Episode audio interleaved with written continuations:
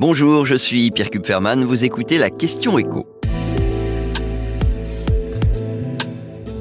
Le harcèlement au travail s'intensifie-t-il en France? C'est une étude très sérieuse qui a été menée par euh, l'Institut Ipsos auprès de 2000 salariés, un panel représentatif donc d'actifs qui travaillent dans le privé mais aussi dans des administrations. Et pour les trois quarts d'entre eux, le harcèlement au travail est assez, voire très répandu en France. Je rappelle qu'il existe plusieurs formes de harcèlement. Vous avez le harcèlement sexuel, sexiste, moral, puis toutes les formes de discrimination liées euh, à l'apparence physique, à l'âge, à l'origine, à l'orientation sexuelle. Alors, est-ce que pour autant, le harcèlement au travail est plus répandu que par le passé? Bah apparemment oui. En tout cas, c'est ce que disent les salariés, puisque une large majorité d'entre eux ont clairement ce sentiment. En fait, vous n'en avez que 21% qui jugent que la situation s'est améliorée ces dix dernières années.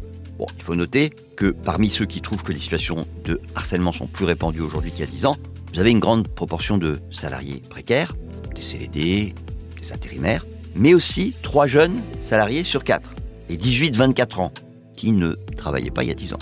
Et parmi tous ces salariés, est-ce que on sait combien ont été personnellement victimes de harcèlement? Eh bien oui. Alors, ceux qui assurent n'avoir jamais été victimes de harcèlement, ils sont bien sûr majoritaires, 60%. Mais quand même, le chiffre le plus saisissant, ce sont, écoutez bien, hein, c'est 15% de salariés qui déclarent avoir été victimes à plusieurs reprises de harcèlement. Pas une fois, à plusieurs reprises. Et 15%, bah, c'est quasiment un salarié sur six. C'est considérable.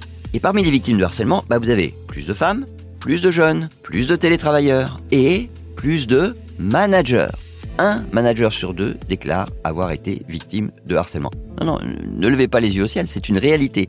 Alors qui sont les harceleurs?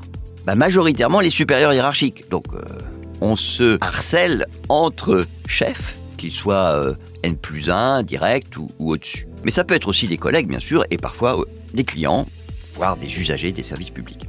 Alors reste la conclusion de cette longue enquête qui concerne le sort réservé aux victimes.